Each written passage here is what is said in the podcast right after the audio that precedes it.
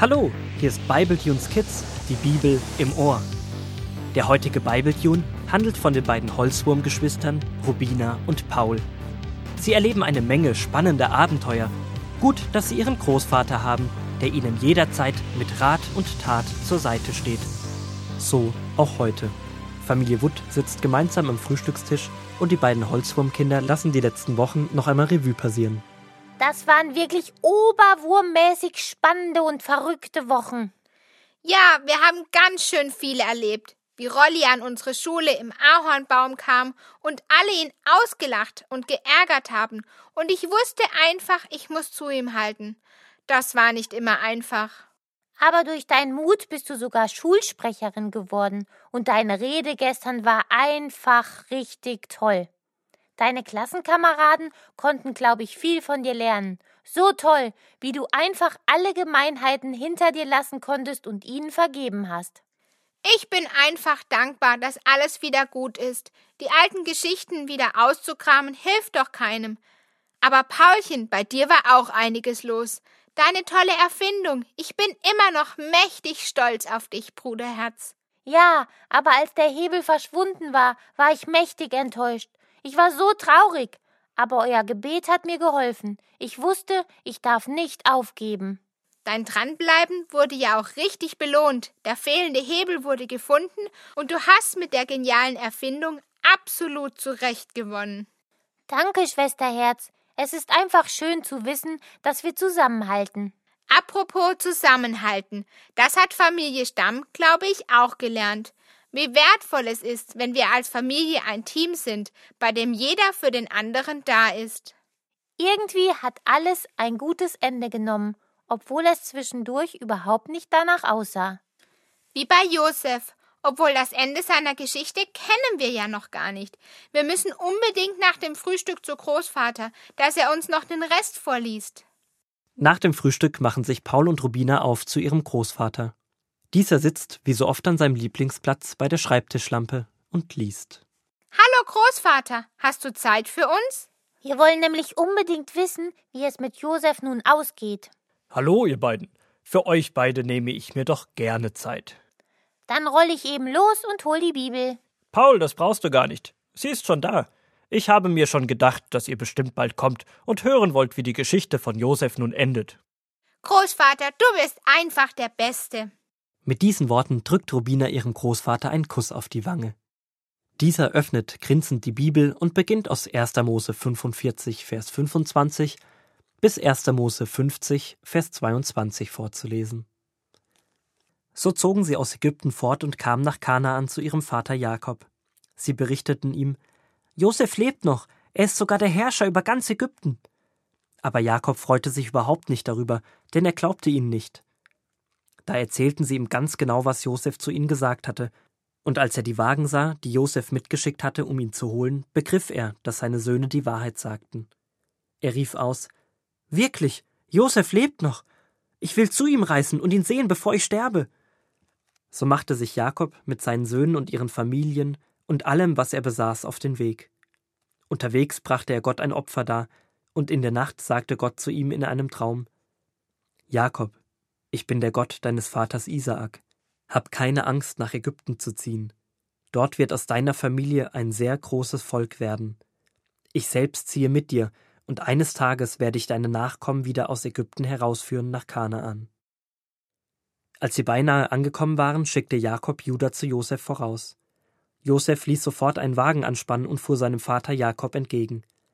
Als er ihn sah, fiel er ihm um den Hals und weinte lange.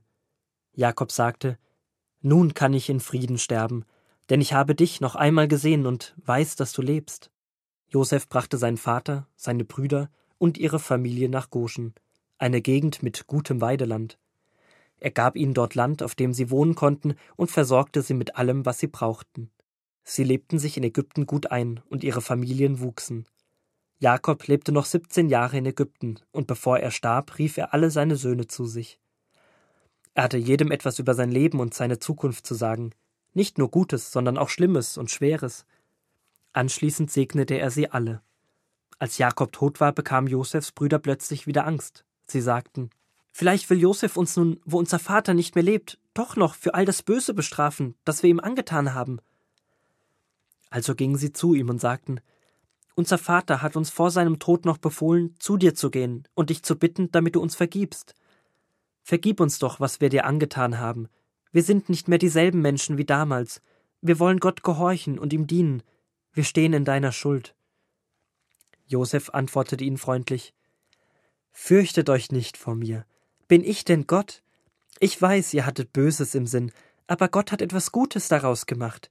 So konnte ich euch allen helfen und euch und eure Frauen und Kinder am Leben erhalten. Habt keine Angst vor mir, ich will euch auch weiterhin versorgen. So blieben Josef und alle seine Verwandten in Ägypten. Josef wurde sehr alt. Ein richtiges Happy End. Jakob darf seinen Sohn noch einmal sehen. Dass er erst nicht glauben kann, dass Josef noch lebt, verstehe ich absolut. Ist ja auch ziemlich verrückt. Nicht nur sehen, er hat ja noch richtig lange in Ägypten gewohnt. Aber als Jakob nicht mehr da war, da hatten die Brüder plötzlich wieder Angst. Eine Angst, die aus Josefs Sicht völlig unbegründet war. Er hatte seinen Brüdern vergeben und wollte gemeinsam mit ihnen nach vorne schauen. Er hat zwar nicht vergessen, was ihm alles widerfahren ist, und doch konnte er sehen, wie Gott aus den bösen Plänen etwas sehr Gutes für ihn, seine Familie und viele weitere Menschen getan hatte. Josef ist toll. Er kümmert sich richtig um seine Familie und ist überhaupt nicht nachtragend. Genau wie du, Rubina, vorhin am Frühstückstisch, als du gesagt hast, was bringt es, die alten Geschichten immer wieder hervorzuholen. Ja, und dieser Satz ist auch toll. Ihr hattet Böses im Sinn, aber Gott hat etwas Gutes daraus gemacht. Josef hat in seinen Josef hat in seinen Jahren als Sklave und im Gefängnis immer wieder neu gelernt, Gott zu vertrauen, und sein Vertrauen wurde belohnt. Und er wusste, dass er selbst auch nicht fehlerlos ist, und es braucht, dass die anderen ihm vergeben, wenn er etwas falsch gemacht hat. So konnte Gott all die schlechten Dinge zu etwas Gutem werden lassen. Da gibt es doch noch so einen Vers, den hatten wir mal im Kindergottesdienst. Ich weiß ihn noch. Denen, die Gott lieb haben, wird alles, was geschieht, zum Guten dienen. Römer 8, Vers 28. Gott kann aus allem etwas Gutes schaffen. Auch wenn es wie bei Josef nicht immer eine schnelle Lösung gibt. Manchmal vergeht viel Zeit, bis wir das Gute sehen. Oder weil Dinge anders laufen, als wir uns das vorstellen oder wünschen. Aber wenn wir uns an Gott halten, sind wir niemals alleine, ganz egal wie groß die Herausforderung auch sein mag. Genau das hat Josef erlebt. Auch wir haben das in den letzten Wochen so erlebt. Gott ist so viel größer, als wir uns das vorstellen können, und er hält immer zu uns. Diese Bibel ist zwar echt alt, aber die Geschichten so gut wie neu. Ich bin gespannt, was dann noch alles auf uns wartet. Großvater, welche Geschichte kommt als nächstes? Hm, schlag mal. Und so ließ der Großvater Paul schon die nächste Geschichte aufschlagen. Welche? Tja, lasst euch überraschen.